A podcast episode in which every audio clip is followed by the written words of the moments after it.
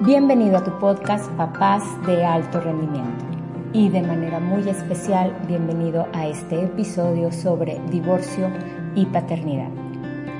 Ser papá soltero o mamá soltera quizá no estaba en tus planes, pero si te encuentras en esta situación, lo único que te queda es enfrentar los nuevos retos que conlleva una crianza compartida. Este episodio tiene como objetivo acompañarte en este proceso, tenderte una mano, decirte que no estás sola, no estás solo. Pero sobre todo el objetivo es hablar sobre la crianza compartida y sobre las pautas que se necesitan para que la crianza y la formación de los hijos se dé desde el amor, se dé en armonía, se dé en mutuo acuerdo entre los padres, con respeto, con tolerancia, y actuando siempre para el bienestar de sus hijos. De corazón espero poderte ayudar en algo, poderte brindar algunas pautas, algunas herramientas que te ayuden en el día a día. Y sabes qué, con conocimiento de causa y desde mi propia experiencia te digo, todo se supera, todo puede mejorar y tú puedes salir fortalecido de esta experiencia. Puedes estarte sintiendo muy preocupado por tus hijos y pensar cómo puedes ayudarles. Pero ¿sabes qué es lo mejor que puedes hacer por tus hijos en estos momentos? Es ponerte a ti en primer lugar. Y por consiguiente, si tú estás bien, tus hijos también van a estar bien.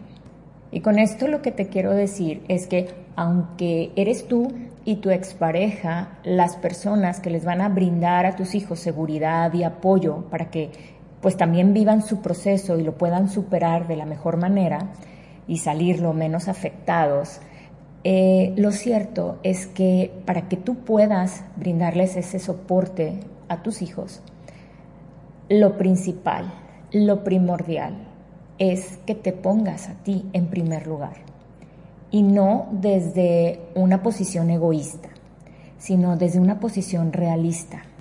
Y entonces, lo primero que hay que hacer es vivir el duelo, es enfrentar las emociones, es abrazarlas, es darte permiso de sentirlas. Y si te sientes enojada, saber cómo gestionar el enojo. Si te sientes muy triste, pues también saber cómo, cómo vas a lidiar con esa tristeza, con ese miedo quizá. Y entonces mientras vives tu duelo, es momento para que estés contigo mismo. Es un momento para consentirte, para hacer aquellas cosas que te gustan, que te llenan, esas cosas que te dan paz, que te dan alegría. Piensa que es aquello que te gusta hacer, a lo mejor leer un buen libro, a lo mejor una de las formas de consentirte sea yendo a hacer caminatas en la naturaleza o quizá salir con amigos, ir a tomarte una copita de vino, ir a ver una buena película. O sea, la idea de consentirte es que te enfoques en aquello que te hace bien. Además también es un buen momento para reconocerte al estar enfocado en aquellas cosas que disfrutas, en aquellas cosas que te hacen bien, también te das permiso de conectar contigo mismo. Y es buena idea también como salir a buscar aquellas herramientas que te pueden ayudar a conocerte mejor a ti mismo. Por ejemplo, hay herramientas como, como el Enneagrama, como el Human Design, que están al alcance de todos. Hay muchísima bibliografía sobre esto, sobre todo del el Enneagrama, y son herramientas de superación personal, son herramientas de desarrollo humano que te van a permitir, a partir de conocerte mejor a ti mismo, tener relaciones más sanas, relaciones más exitosas y por consiguiente ser más feliz. Y algo que también te puede ayudar muchísimo es llevar un diario, es ir registrando cómo te vas sintiendo cada día. Puedes ir midiendo los logros que vas teniendo, puedes ir midiendo o registrando más bien los retos que se te están presentando. Y obvio también tomar terapia es un recurso que te aporta muchísimos beneficios.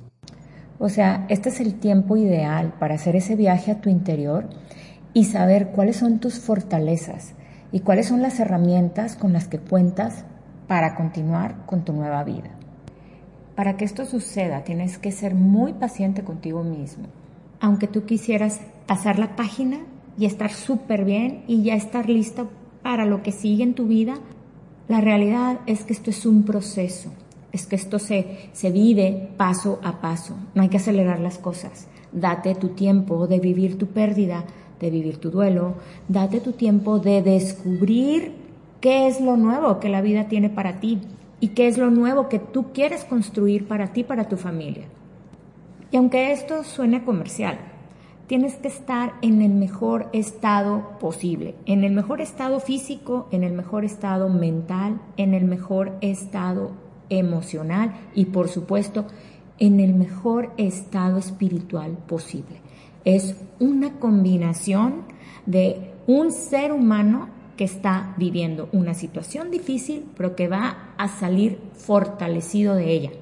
Por eso, aquí te van unos tips necesarios, súper importantes, para cualquier persona en realidad, no nada más para alguien que está viviendo una crisis por divorcio. Y lo primero es, come saludable. Sé consciente de lo que te alimenta, porque eso que te llevas a la boca debe nutrir tu cuerpo.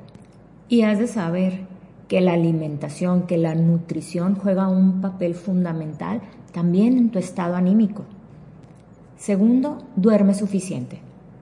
Necesitas recargarte y el sueño tiene que ser reparador. Es importante también que de manera cotidiana realices ejercicio físico. Te, ayuda a despejar tu mente, te ayuda a relajarte, también te ayuda a dormir mejor. Y es que el ejercicio físico está relacionado con la liberación de endorfinas, que son las sustancias químicas eh, que te ayudan a tener como una sensación de felicidad. Se ha demostrado también que el ejercicio físico ayuda a reducir el estrés, a reducir la ansiedad y en general el ejercicio te va a ayudar como a estar más relajada mentalmente, a tener un mayor rendimiento para enfrentar pues todas las situaciones a veces difíciles, a veces complicadas que se te van presentando en una situación como la que estás viviendo. También es muy necesario nutrir tu espíritu. Es trabajar tu espiritualidad. No importa en qué punto estás, lo cierto es que ese tiempo para ti está nutriendo tu espíritu. Cuando tú estás contigo mismo, cuando meditas, cuando haces oración, esos son los momentos, son las acciones que te llevan a nutrir tu espíritu. ¿Y para qué te ayuda tener esa fortaleza de espíritu? Pues tan sencillo como para llevar el día a día. En cualquier situación, cualquier cosa que se te presente, la puedes enfrentar con un espíritu fortalecido. Y son esas personas que cuidan y trabajan su espiritualidad las que salen adelante con más facilidad. Son realmente las personas que enfrentan con valentía todo tipo de situaciones, incluyendo situaciones complicadas como lo es un divorcio. Porque no son personas, la verdad, que andan ahí llorando por los rincones, que se andan haciendo las víctimas, que, que, culpan a los demás de lo que les sucede a ellos, que no superan las situaciones que se les presentan, sí o no. Y por último, pero no menos importante, para de verdad sentir que te estás poniendo en primer lugar, que te estás atendiendo a ti mismo, tienes que rodearte de gente que aporta a tu vida. Rodearte de tu familia y de la gente que te quiere y de la gente que quiere estar ahí para ti. En estos momentos tener un círculo de personas de confianza es como un círculo de seguridad resulta primordial.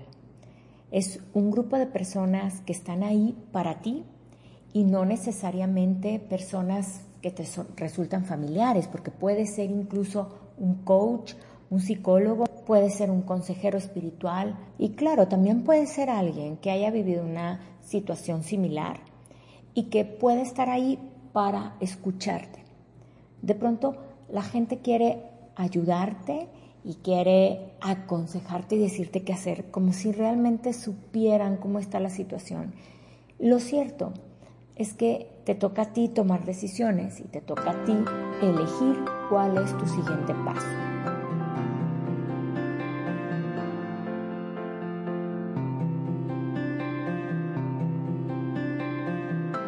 Y luego de ponerte en primer lugar, luego de estar consciente que te estás atendiendo lo suficiente, puedes recuperar un poquito el control de tu vida.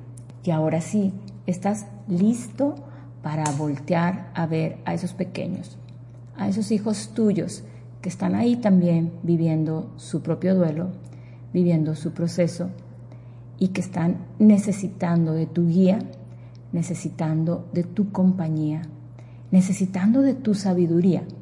Así es que vamos ahora a hablar sobre la crianza de tus hijos, la crianza compartida. Si tú viviste en una familia donde siempre estuvieron mamá y papá, pues tú no sabes lo que es tener dos casas, la casa de papá y la casa de mamá. Si te tocó que tus papás se separaron o se divorciaron, entonces tú ya sabes de qué estoy hablando. Lo cierto es que la crianza compartida sucede siempre, porque en una pareja pues siempre vienen de familias diferentes con estilos de crianza que pueden ser diferentes. Entonces lo ideal es que la pareja tenga eh, de común acuerdo un estilo en el que van a formar y en el que van a educar a sus hijos. Eso es lo ideal y eso no tiene por qué perderse una vez que la pareja se separa. Eso debe mantenerse y eso se logra a través de una buena comunicación.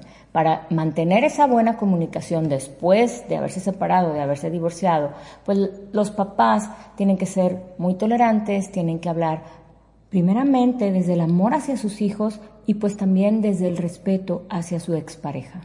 Y aquí, entonces, la figura de papá y la figura de mamá son realmente igual de importantes para los niños.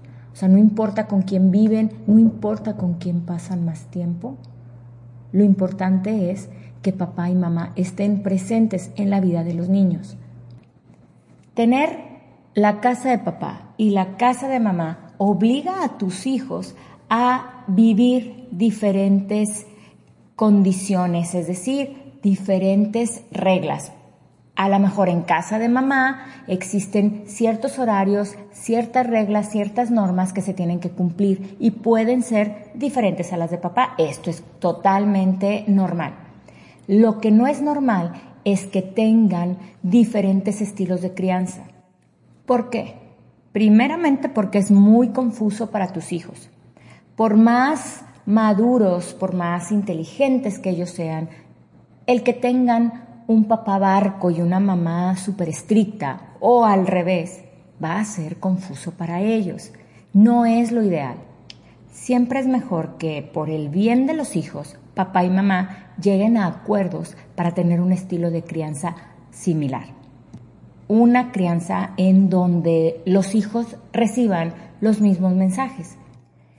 Mira, y para ejemplificarte un poquito la importancia de que papá y mamá se pongan de acuerdo en cuanto a la crianza de los hijos, te voy a platicar la historia de una persona conocida eh, cuyo hijo de 10 años se fue a pasar una semana a casa de su papá, estaba de vacaciones, así es que el papá dijo eh, que, que se venga aquí conmigo para poder convivir con él. Estando ahí, este chiquito empezó a ponerse un poquito rebelde y pues no quería seguir eh, digamos que las órdenes de su papá. Él decía, o el niño decía, que estaba de vacaciones y que no quería bañarse, que ya no tenía que bañarse porque no iba a ir a la escuela. Pero luego no nada más fue no bañarse, después no se quiso lavar los dientes tampoco. Y el papá, para llevar la fiesta en paz con su hijo, para que su hijo pues no la pasara mal, eso fue lo que, lo que él comentó, él simplemente lo dejó hacer lo que quiso. Y pues el papá se excusaba diciendo, oye, pues yo casi no lo veo, entonces no me iba a poner a pelear con él y no le iba a exigir que hiciera algo que no quería. A estos puntos de acuerdo me refiero. Una cosa es que tengan dos casas y otra cosa es que tengan dos mundos paralelos. O sea, como papás debes saber lo que es mejor para tu hijo o, o debes procurar lo que es mejor para tus hijos. Entonces, lo mejor para ellos es que en casa de papá y en casa de mamá se tengan reglas similares, así como objetivos comunes, que papá y mamá, a, o sea, a pesar de que tengan vidas separadas, sí enfoquen sus esfuerzos para formar, para educar a sus hijos en responsabilidad, en autonomía, en honestidad, en respeto, o sea, que los valores en común sean los mismos. Ahora, estos puntos de acuerdo en la crianza compartida, pues son lógicamente en beneficio de los hijos. Aquí los padres han de asegurarse que mientras los hijos estén con ellos, o sea, cuando estén con papá o cuando estén con mamá, ambos puedan brindarles seguridad seguridad de que ahí están ustedes para ellos. Uno de los temores más grandes y más evidentes en los niños cuyos padres se divorcian es que papá deje de verlo o que mamá deje de verlo. O sea, la realidad es que ellos piensan que van a ser abandonados. Necesitan de tu seguridad, necesitan escuchar de ti que ahí estás para ellos, que aunque ya no vivan juntos, vas a estar al pendiente, se van a ver, van a cambiar las cosas, pero el amor no cambia. Y aparte de, sentir seguridad, tus hijos también necesitan sentirse acompañados. Ellos también están viviendo un duelo, ellos también están viviendo una situación difícil. Y dentro de a lo mejor la crisis que tú mismo estás viviendo, hay que ser capaces de acercarse a los hijos y de ser un soporte, obsérvalos, pregúntales cómo se sienten, pregúntales cómo les puedes ayudar, dales herramientas para gestionar sus emociones. En pocas palabras, haz que se sientan acompañados, no dejes que se sientan solos. En este punto te toca muchas veces indagar. A lo mejor no pueden expresar cómo se sienten, entonces pues tienes que estar ahí y tienes que ayudarles a expresar esos sentimientos. Y a su vez que los puedan enfrentar y que puedan ellos aprender qué van a hacer con ese, con ese dolor que sienten o qué van a hacer con ese enojo que están sintiendo. Y sabes que también en ocasiones es necesario y es muy benéfico para tus hijos que vayan a alguna terapia o con algún especialista en duelos es bien importante que tus hijos tengan también una red de apoyo.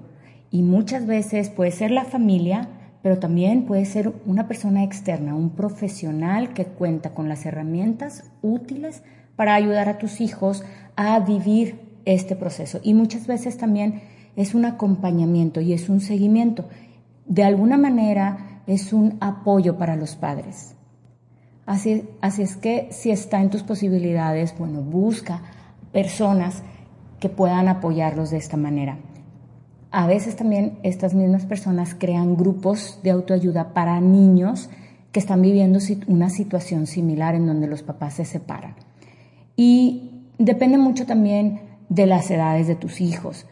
Entre más pequeños, lo cierto es que los niños se van a ir acostumbrando como, como a la nueva rutina. O sea, va a ser algo como una transición más natural claro, en base a, los cambios que puedan tener. Siempre se piensa que lo mejor para los niños es que se queden a vivir eh, en la misma casa, ¿verdad? Y entonces uno de los papás es el que se va, es el que se mueve. O sea, claro, en un mundo ideal, pues sería que papá se quedara cerca o que mamá se quedara cerca de, de la familia, ¿verdad? Y que pudieran verlos seguido.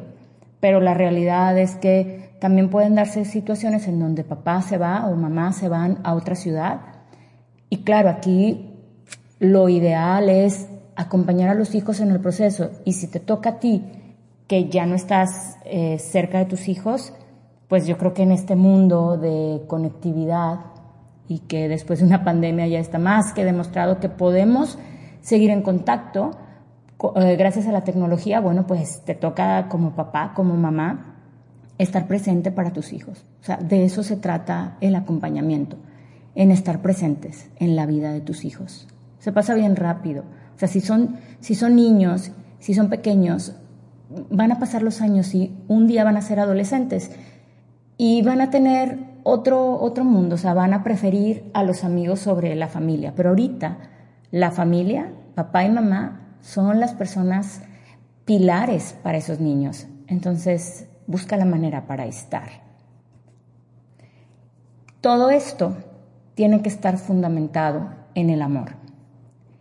Y si tú antepones a tus propios intereses o a tus propios sentimientos o resentimientos, si tú antepones el amor que le tienes a tus hijos y el amor que tus hijos merecen, verás que vas a tener que doblar muchas veces las manitas para elegir lo que es mejor para ellos.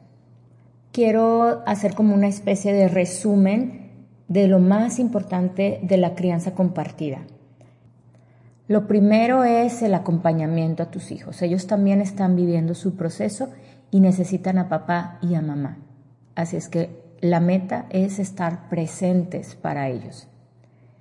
Lo segundo, reglas y límites compartidos, que sean parecidos, que sean similares sus estilos de crianza, para que los hijos estén sobre un terreno seguro. Lo siguiente, que haya estabilidad en su casa. Esto te toca 100% a ti. Tú eres el adulto y eres el primero que tiene que trabajar en su propia estabilidad emocional para poderla a su vez brindar a tus hijos. Otro punto también muy importante es la seguridad. Papá y mamá son los encargados de brindar seguridad a sus hijos.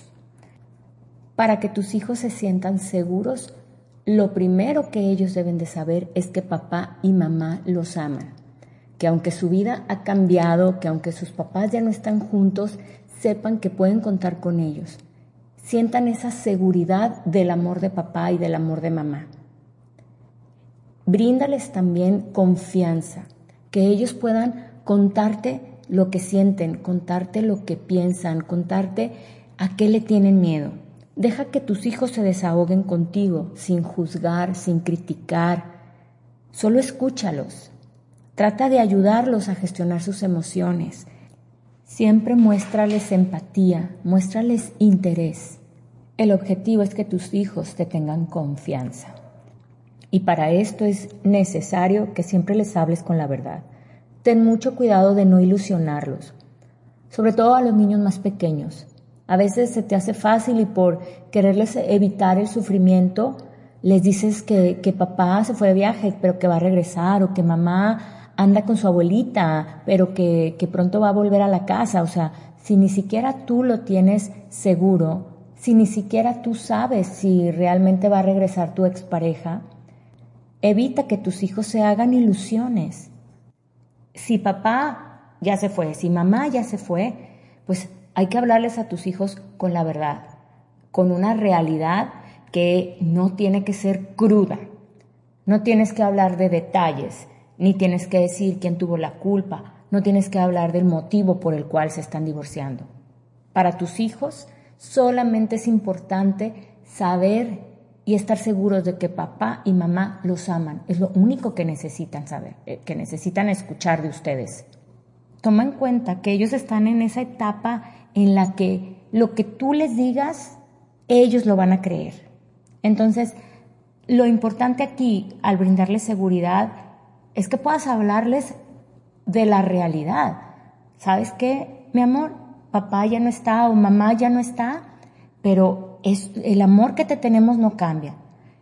Puedes contar con papá cuando quieras, le puedes llamar o puedes contar con mamá, siempre va a estar ahí para ti. O mira, ya nos organizamos, papá te va a llevar a la escuela, mamá te va a recoger, vas a estar una semana con papá, una semana con mamá. O sea, háblales de esos acuerdos a los que están llegando ustedes como de una manera muy natural, con mucha seguridad, y reiterándoles que esas decisiones que ustedes están tomando las hacen pensando que es lo mejor para ellos.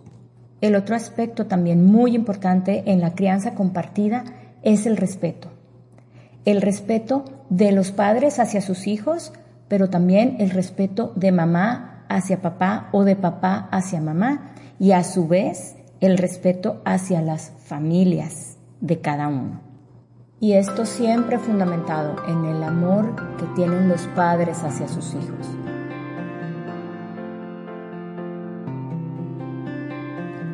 Y una vez que te he compartido estos puntos tan importantes en la crianza compartida, quisiera hablarte de otros puntos igualmente importantes sobre los hijos, sobre los hijos que están en medio de papá y mamá, que dejaron de ser pareja pero que siguen siendo familia. Lo primero y más importante es dejarles claro a tus hijos que ellos no son culpables de que papá y mamá ya no estén juntos. Puede ser que lo están sintiendo o puede ser que ni siquiera lo habían pensado. Por si sí o por si no, tú déjales claro que esta es una decisión única y exclusivamente de los adultos y que no tiene que ver con ellos. El segundo aspecto, tus hijos no son moneda de cambio. No puedes condicionar el que convivan con papá o el que convivan con mamá en base a que se cumplan las responsabilidades económicas.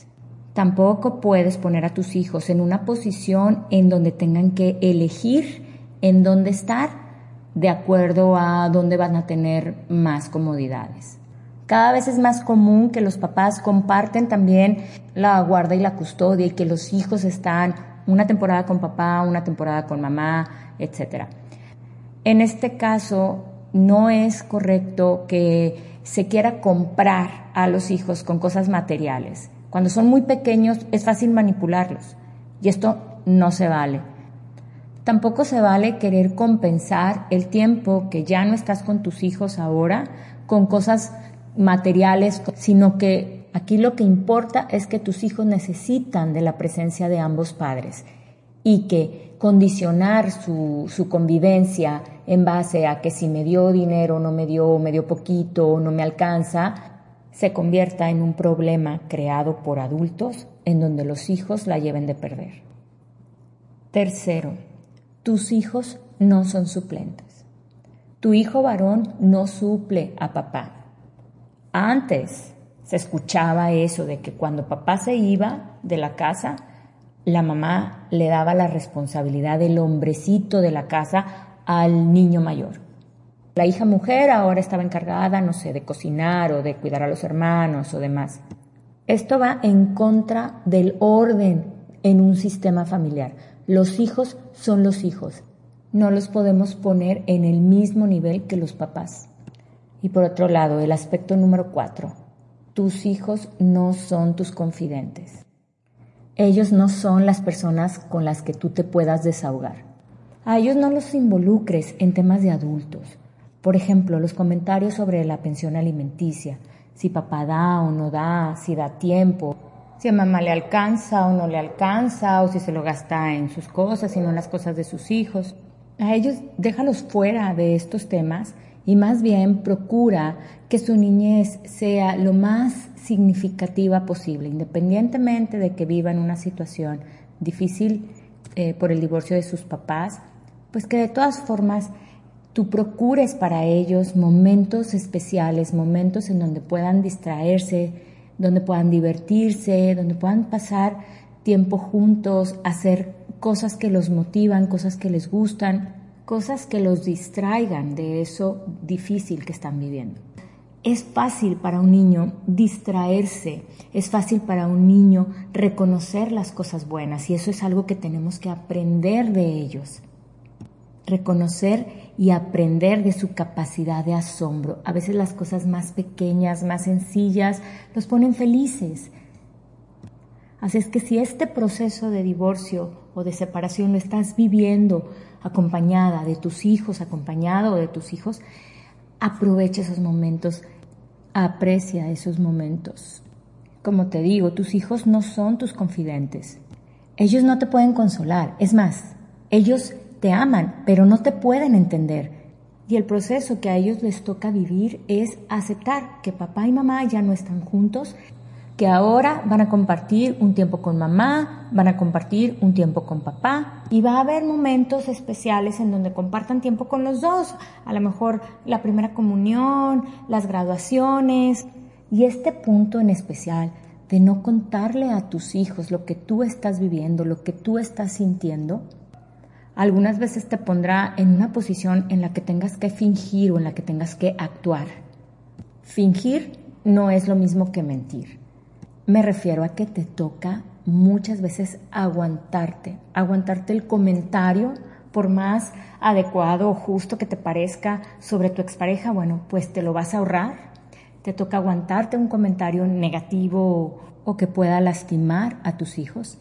A veces te toca también a aguantarte las lágrimas, fingir que todo está bien, que no pasa nada. Y no se trata de que escondas tus sentimientos o no se trata de que los dejes ahí guardados y no los trabajes. Se trata de no preocupar a tus hijos, se trata a veces de no asustarlos porque puede ser que estás muy vulnerable y que traes tus sentimientos a flor de piel y de pronto puede ser muy impresionante para tus hijos ver llorar a mamá o ver llorar a papá, porque pues no es algo a lo que están acostumbrados.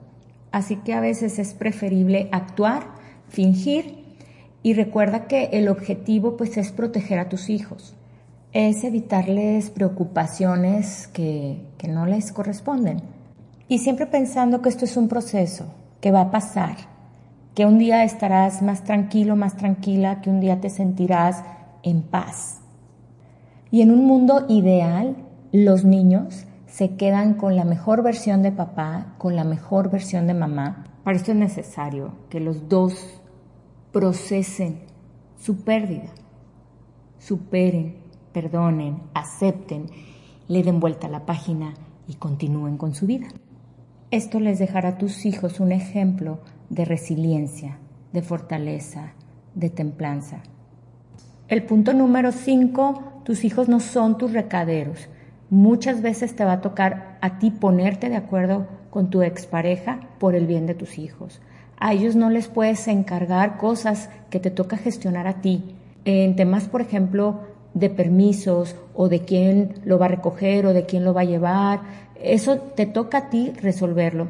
A veces quieres que evitar eh, la comunicación con tu expareja y entonces le pides a tu hijo que, pues que le avise a papá sobre temas que son importantes cuando son sobre su cuidado, sobre su manutención, sobre permisos, sobre pasar tiempo juntos. Esto es importante como tenerlo en cuenta en el sentido de que por seguridad de los niños y por no darles a ellos una responsabilidad que no les toca, porque pues tú ponte a pensar qué sucedería si, si se le olvida, por ejemplo, decirle a papá, oye papá, me dijo mi mamá que tú pasaras por mí mañana a la escuela porque ella no va a poder. O sea, imagínate si se le olvida, no le dice, nadie va a pasar por él. O sea, son situaciones del día a día que hay que saber gestionar con, con la expareja. Este tema de la comunicación entre los padres divorciados ha de ser el tema como más álgido y la situación como más desgastante, porque muy probablemente la comunicación esté deteriorada entre los adultos. Pero si anteponemos cualquier incomodidad sobre el amor que le tienes a tus hijos, encontrarás la manera de sortearlo y de llegar a buenos acuerdos por el bien de tus hijos. Número 6. Tus hijos no son hijos de otros. Siempre se sugiere que cuando papá o mamá están listos para rehacer su vida en pareja, los hijos queden como que de ladito hasta que la relación, la nueva relación, vaya creciendo. O sea, no se trata de que los escondas, se trata de que no expongas a tus hijos a conocer gente nueva, porque como ya te diste cuenta, no todo es para siempre, Puede ser que se encariñen con la nueva persona, que les caiga súper bien, que la pasen súper bonito, que vean a mamá o que vean a papá súper feliz y estén súper contentos y todo parezca así como que está saliendo muy bien. Y de pronto, pues puede ser que esa relación no continúe y a los hijos pues les va a pegar de nuevo la separación. Y aquí también cabe la sugerencia, bueno, no es una sugerencia, aquí es como un llamado al sentido común, para que nunca se te ocurra la malísima idea de pedirle a tus hijos que le digan papá o que le digan mamá a tu nueva pareja. Esto, además de ser confuso para tus hijos, también puede ser doloroso, porque pues ellos tienen a su papá o tienen a su mamá. Y la novia de papá o el novio de mamá no son sus papás. Punto. Y el punto número siete. Tus hijos no son tus cómplices. Esta es una de las acciones más negligentes de parte de, un padre. Hacer que sus hijos mientan o que sus hijos oculten información a tu expareja. Acuérdate que esa expareja es la mamá de tus hijos o el papá de tus hijos. Así es que no, no puedes tapar el sol con un dedo. Los hijos se dan cuenta. Los, niños no están para juzgar a sus papás. En ningún momento deberían de estar ante el escenario en donde tuvieran que, que, elegir, en donde tuvieran que desmentir, donde tuvieran que sentir miedo por decir la verdad. Finalmente, las consecuencias de involucrar a tus hijos y de convertirlos en tus cómplices tiene un costo muy alto. Y es algo que siempre pagan los hijos. Su estabilidad emocional está en juego. O sea, tú te imaginas que un niño que tiene que llegar con papá a decirle mentiras o a ocultarle algo importante, ¿ese niño va a estar feliz? ¿Tú crees que ese niño va a estar contento? ¿O qué crees que va a aprender? ¿Qué mensaje está recibiendo un niño que es obligado a mentir? Muchas veces, por darle en la madre a tu expareja, te llevas a los niños de encuentro te platico como ejemplo este caso de una familia en donde la mamá quería presionar al papá para que le diera más dinero de la pensión alimenticia, pero además también quería joderlo. Y lo quiso hacer a través de sus hijos y los mandó descalzos con él. Le dijeron los niños que, ay papá, pues dice mi mamá que ya no tenemos, que ya no tenemos zapatos que, que nos compres. Esto realmente es un acto de violencia hacia los niños o sea, esa mamá de verdad no se detuvo a pensar en cómo se sintieron sus hijos, si sintieron vergüenza, si sintieron miedo, o sea, deja tú si estaban incómodos o no, o sea, es una situación en donde están poniendo a los niños en medio de un pleito muy absurdo, de un pleito que a ellos no les toca pelear. Y al final nadie gana, en este tipo de pleitos todos salen perdiendo. Siempre en base al amor que le tienes a tus hijos, recuerda que ellos no son culpables de la situación que están viviendo los papás. No son moneda de cambio y no es como que los vas a prestar al papá o los vas a prestar a la mamá. Son de los dos. Tus hijos no son suplentes. Ellos no suplen a papá ni suplen a mamá y no tienen el rol que tienen ellos. Tampoco son tus confidentes y con ellos no puedes desahogarte. Tus hijos tampoco son tus recaderos y ellos no son los indicados para llevar mensajes o traer mensajes entre los papás. Y que nunca se te olvide, tus hijos no son hijos de la novia de papá o del novio de mamá. Y mucho menos son tus cómplices. Ellos no tienen permiso de mentirle a papá o a mamá para cubrirte a ti.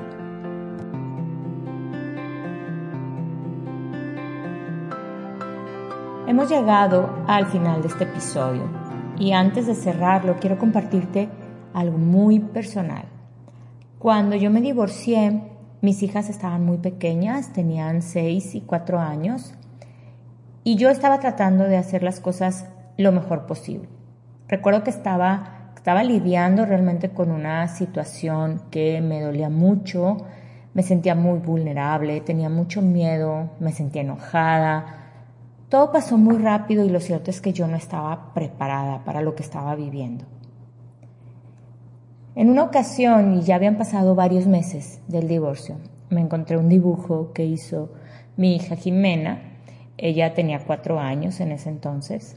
Y ella dibujó a su familia, estaban todos muy sonrientes, pero a mí me dibujó con una carita triste, con unas lágrimas saliendo de mis ojos. A mí ese dibujo me impactó realmente me sacudió y me hizo darme cuenta que ellas me veían y que aunque yo intentara fingir o actuar que todo estaba bien, pues lo cierto es que podían percibir mi tristeza. Así es que a raíz de eso me puse a trabajar en mí. Esto me ayudó a aceptar la situación, me fui convirtiendo en una persona más fuerte, más valiente, en alguien que volvió a confiar en sí misma y en las personas, y en alguien que se superó a sí misma. Me enfrenté a muchos retos y me propuse cosas que yo en ese entonces veía muy lejanas o veía inalcanzables. Y una vez que las pude lograr, pues realmente me hizo sentir muy feliz, me hizo sentir muy satisfecha. Así es que de todo corazón deseo que tú también tengas tu final feliz. Acuérdate que todo puede mejorar y que un día podrás volver atrás y agradecer todo lo aprendido y todo lo vivido en este proceso por el que estás pasando. Muchas gracias por llegar hasta aquí. Nos escuchamos pronto.